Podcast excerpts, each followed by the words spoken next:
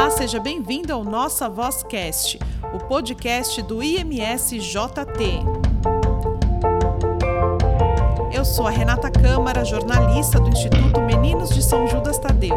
Estamos aqui para compartilhar conteúdos formativos de temas relevantes da atualidade. No episódio de hoje, 15 de fevereiro, Dia Internacional da Luta contra o Câncer Infantil data importante para promover a conscientização para o diagnóstico precoce da doença, o que aumenta em 70% a chance de cura, segundo dados do Instituto Nacional do Câncer. Só neste ano é estimado 8 mil novos casos de câncer infanto-juvenil no Brasil. Você conhece o Instituto Meninos de São Judas Tadeu? É uma obra sem fins lucrativos o Instituto atende cerca de 2 mil crianças e adolescentes em suas 11 unidades. Sua generosidade mantém a nossa missão e realiza o sonho de nossas crianças e adolescentes. Faça parte desta família. Doe através do nosso site imsjt.org.br. Amar é a nossa missão. Dia Internacional da Luta contra o Câncer Infantil. Essa data que é tão importante para promover a conscientização para o diagnóstico precoce da doença, o que aumenta em 70% a chance de cura, são dados do INCA, que é o Instituto Nacional do Câncer. Para a gente falar mais sobre esse assunto, vamos conversar com quem entende com o Dr. Flávio Luiz, ele que é médico oncologista pediátrico do GRAAC. O GRAAC que é o grupo de apoio ao adolescente e à criança com câncer.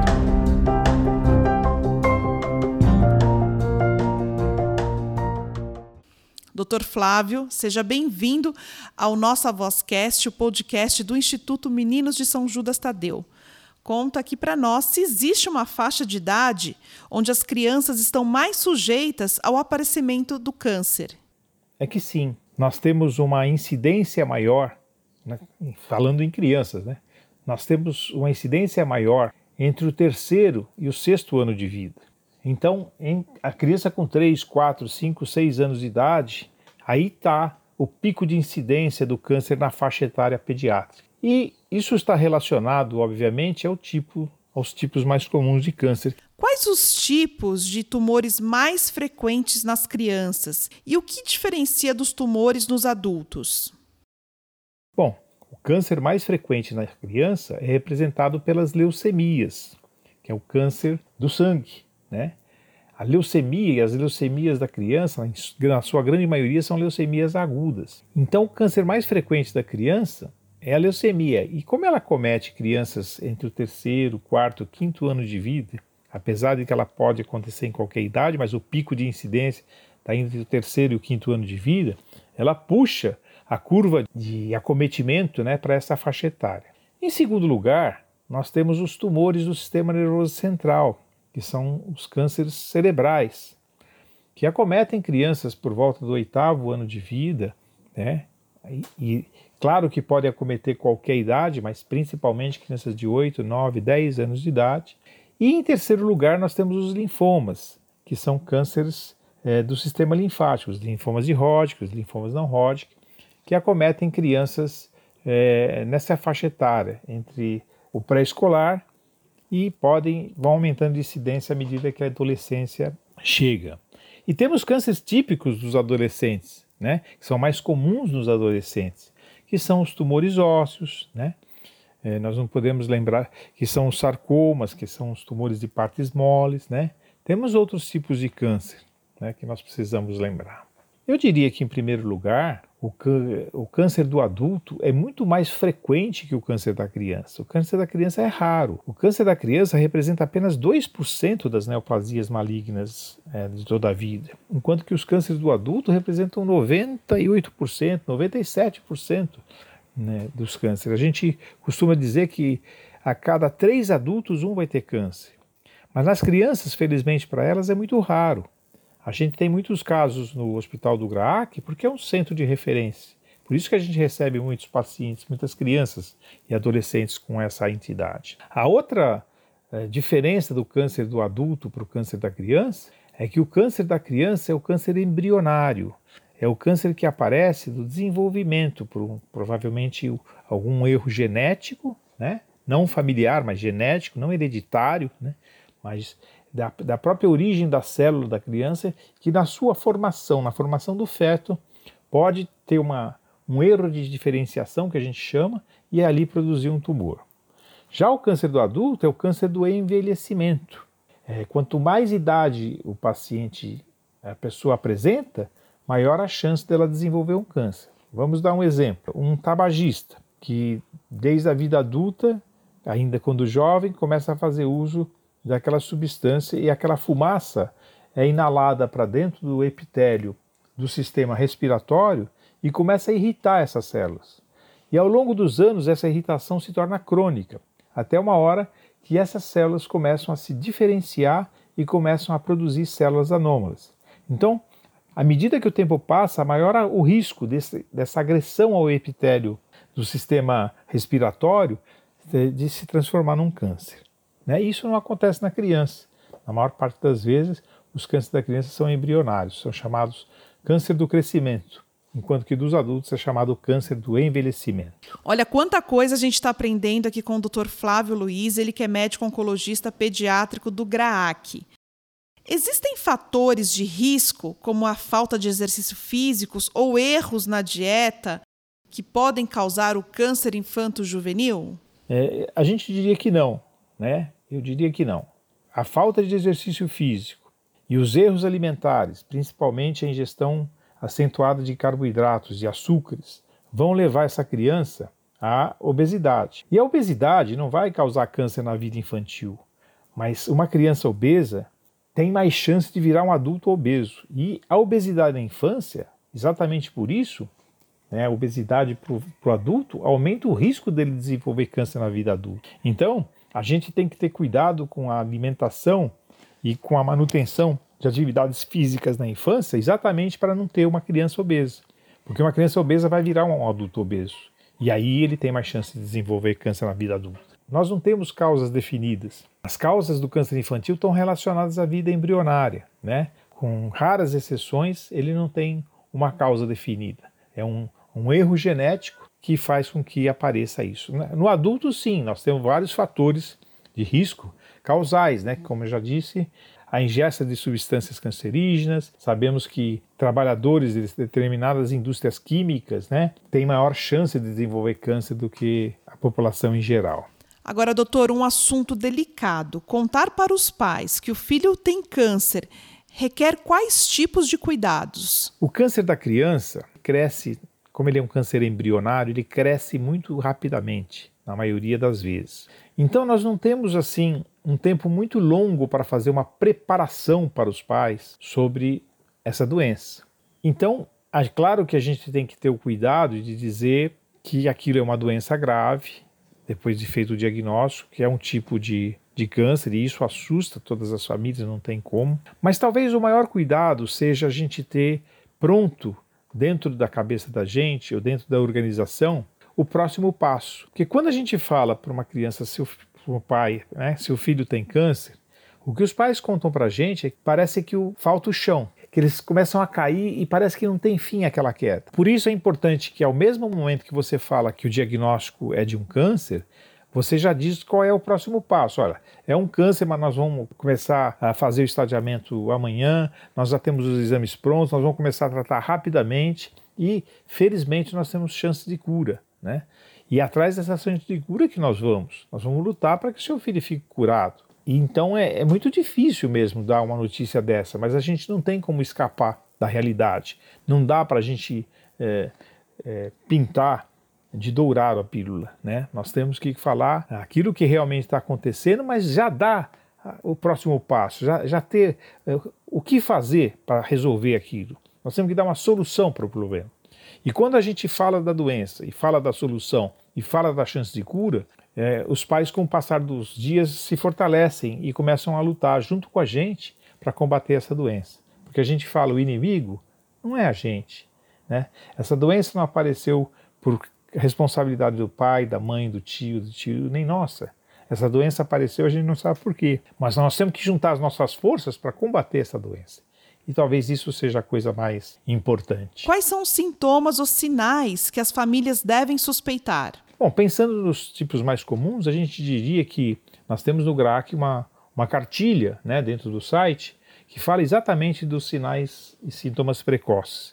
Mas a gente poderia é, mencionar o seguinte: crianças que nessa faixa etária, crianças de 3, 4, 5 anos, que começam a ter palidez, diminuição da atividade, que começam a ter dor nas articulações, começam a mancar, começa a queixar de uma dor, uma dor que dói é, mesmo no, é, no sábado, no domingo, que dói à noite, que acorda à noite com uma dor no joelhinho, com uma dor no cotovelo. Crianças que têm aumento do volume abdominal, que começam a ter a barriguinha um pouquinho inchada e a gente não sabe por quê. Por que, que essa criança está tendo aumento do volume? Ela não está comendo tanto assim, então isso deve chamar atenção, porque alguns tumores começam com aumento do volume abdominal, como os tumores é, renais, como os tumores, como os próprios linfomas, o neuroblastoma, né? que são tumores que podem, na maioria das vezes, dar dentro da cavidade abdominal.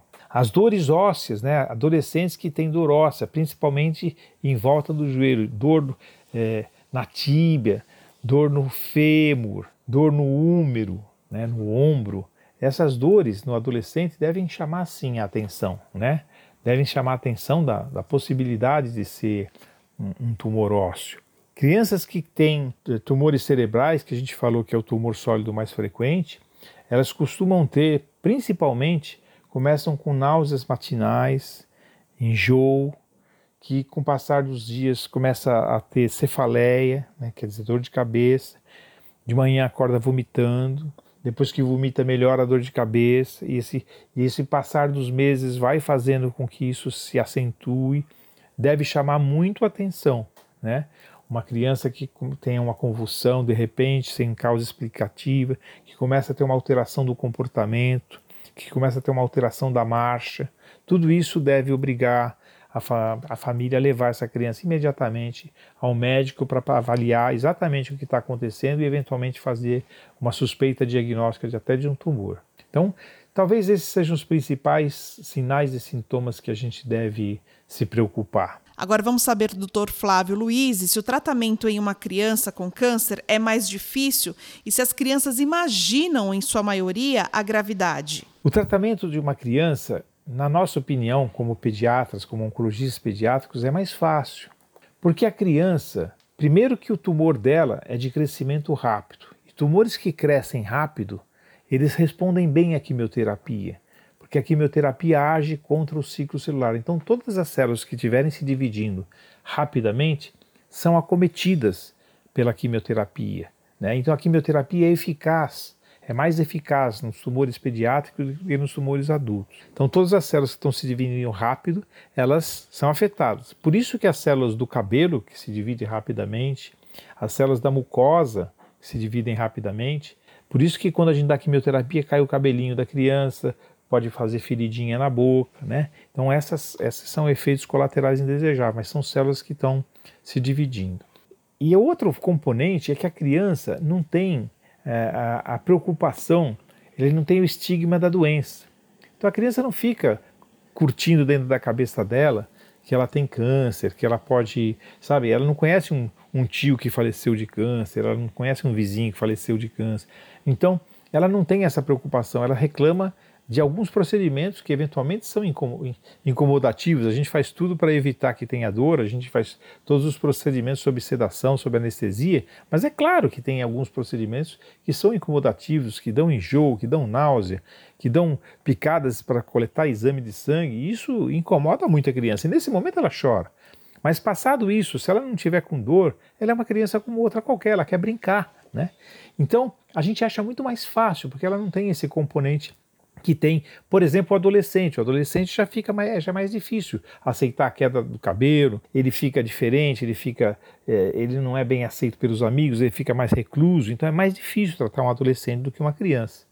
E o adulto, então, nem se fala, porque o adulto tem o componente psicológico que fica sempre pensando no pior, né? Ou pode pensar no pior, e isso às vezes dificulta o trabalho. Nem, nem todo mundo é assim, claro. E aí precisa ser muito trabalhado com com a psicologia por conta disso. Assim como os adolescentes muitas vezes precisam de apoio psicológico, às vezes até psiquiátrico, para poder suportarem né, o enfrentamento da doença, porque não é uma coisa fácil, é uma coisa difícil. Doutor, como é passado para uma criança que eventualmente é, fará um tratamento mais agressivo, que poderá afastá-la das brincadeiras, além de tudo isso, a perda de cabelos, como que é tratado? A gente coloca, dependendo da faixa etária, é, com as palavras que a gente acha que são adequadas para a faixa etária, a gente coloca para a criança. A criança participa do tratamento, é com ela. Ela que vai sentir os efeitos colaterais da medicação. Ela que vai enjoar. É o cabelo dela que vai cair. Então a gente precisa falar para ela.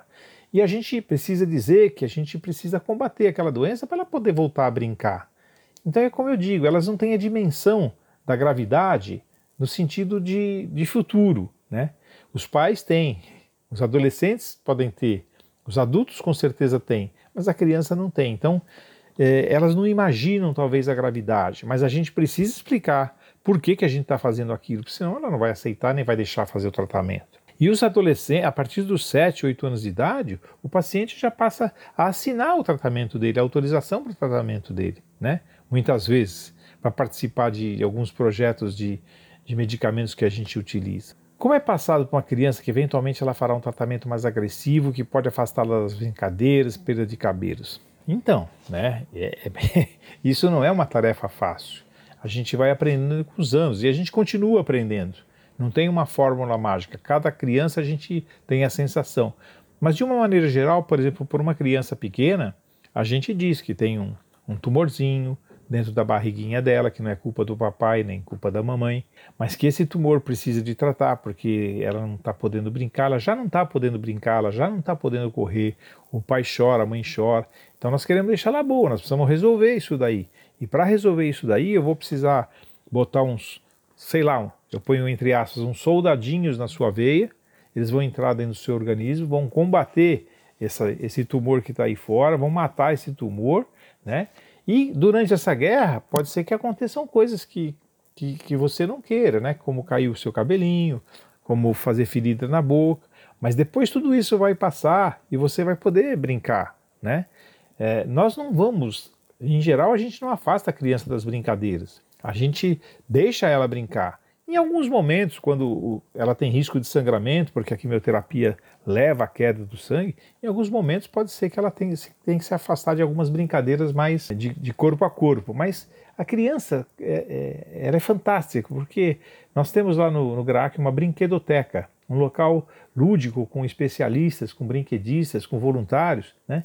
Que distraem a criança, fazem a distração cognitiva, fazem brincadeiras, fazem fantasias, e a criança vai se distraindo, ela brinca de outra forma, uma forma que não machuque, uma forma que não tenha risco, né? E, e o cabelo para a criança pequena é o que menos incomoda. Incomoda para o adolescente. A criança pequena, né, depois, que, depois que acontece, ela se acostuma e ela não tem é, muita preocupação com relação a isso. As adolescentes, sim, essas sofrem mais com a perda de cabelos, então, no próprio GRAC a gente aceita é, doação de, de cabelo, muitos têm tem parceiros que fazem perucas e doam para as crianças e elas utilizam as mocinhas e, e, elas se dão muito bem e vão levando a vida porque isso é temporário, né? Ela, o que a gente fala para elas é que isso é temporário, isso vai acabar, né? Uma hora isso vai acabar. E, e aí elas vão se aceitando de uma forma ou de outra. Às vezes precisa realmente de um apoio psicológico, né? Que bacana, né? Isso que o Dr. Flávio está contando aqui para gente, né? Essa forma diferente de tratar as crianças, né? De uma forma lúdica. Isso realmente, é, como o doutor disse, faz toda a diferença. E agora o doutor explica se os índices de cura são satisfatórios. Sim, a gente acha que é, é muito satisfatório. O GRAC, por exemplo, se a gente somar todos os tipos de tumores, né? A gente tem mais de 70% de chance de curar essas crianças. Né? E nós estamos falando de todos os tumores, os tumores mais agressivos possíveis. Alguns tumores têm mais chance de cura do que outros. Por exemplo, leucemia, que é o câncer mais comum da infância, leucemia linfóide aguda, mais de 85% dessas crianças ficam completamente curadas. Né? Os pacientes com linfoma de Hodgkin, mais de 95% deles ficam curados. Os pacientes com tumor renal, com tumor de Wilms, a grande maioria deles, 85%, ficam completamente curados. Tem tumores que nós temos uma chance menor, né? mas se busca, cada dia que passa, cada ano que passa, novas eh, terapêuticas aparecem, novos tratamentos. Né? A ciência não para de pesquisar isso e ao, ao longo do tempo as chances de cura estão aumentando. Então, eu diria assim que nós nunca vamos se sentir é, satisfeitos enquanto nós tivermos 100% de cura. Mas eu diria que para quem já viveu muitos anos nessa área, nós estamos avançando rapidamente nos índices de cura do câncer infantil. E quais são os desafios da medicina na luta contra o câncer infantil? Nós continuamos lutando, né? Por exemplo, é, há uma desigualdade muito grande, não só em, em, em tudo, e até, até, no câncer, em, em todos os aspectos. Né? A gente está vendo essa pandemia, como ela separa né, os povos, né? os povos dos países mais desenvolvidos dos países menos desenvolvidos. Aqueles que rapidamente conseguiram vacina para as suas populações e aqueles que nem pensam, né? Ah, países mais pobres que não vão ter como vacinar sua população. A mesma coisa acontece no câncer infantil. 10% das crianças do mundo estão nos países bem desenvolvidos, super desenvolvidos. 10% das crianças. E se elas tiverem um câncer lá, elas vão ter quase 90% de chance de ficar curadas. Por outro lado, 90% das crianças do mundo estão em países é, subdesenvolvidos ou em desenvolvimento. E se elas tiverem um câncer num país subdesenvolvido, elas vão ter menos de 30% de chance de ficar curadas. Então, aí está o mesmo desafio. Mesmo no nosso país, um país em desenvolvimento como o Brasil, que tem grandes diferenças regionais, a gente sabe que menos da metade das crianças com câncer chega a centros especializados onde elas têm a chance de serem tratadas adequadamente. Então a nossa luta continua sendo é, disseminar a informação dos sinais e sintomas precoces, é, aumentar os recursos né, para que as instituições tenham como tratar essas crianças, né? É, fazer com que as campanhas de disseminação da informação levem essas crianças para hospitais especializados no câncer infantil. Essas crianças não podem ser tratadas em hospitais de adultos, elas têm que ser tratadas em hospitais pediátricos, em centros de excelência, como o GRAAC, como outros que existem no Brasil. A outra pergunta, né, é, eu acho que, que com relação a esse desafio, talvez esse seja o maior desafio. Né? Nós precisamos de recursos, nós precisamos de apoio da sociedade, nós precisamos de apoios governamentais, nós precisamos de recursos para dar a chance, e é isso que o GRAC faz com muita maestria, né? fazer com que a criança brasileira tenha a mesma chance de ser tratada como uma criança que nasceu num país é, desenvolvido. Dr. Flávio Luiz conversou aqui com a gente no nossa Vozcast. Eu quero agradecer muito a sua participação. E tem algo que não foi perguntado, doutor, que o senhor queira deixar aqui para os ouvintes do podcast do Instituto Meninos de São Judas Tadeu? Eu queria deixar a mensagem de que o câncer da criança é tratável, é curável na maioria das vezes, e que quando passar essa pandemia, é, venham conhecer a nossa instituição que é um, um centro de excelência e que vocês vão ter a exata a, a, sensação né, de que não é um, um, local triste, não é um local que dá depressão. Muito pelo contrário, vocês vão ver pessoas e, e funcionários e colaboradores sempre dispostos a ajudar os pacientes, a pegar as crianças pelas mãos, orientar os pais. As enfermeiras são excelentes, profissionais da recepção também. E todo o hospital é imbuído de uma só missão: tratar bem a criança com câncer e seus familiares. Então, quando acabar essa pandemia, vocês vão poder ver isso. É um hospital lúdico, cheio de alegria, né, que está sofrendo também as agruras da pandemia, como todo o resto do mundo.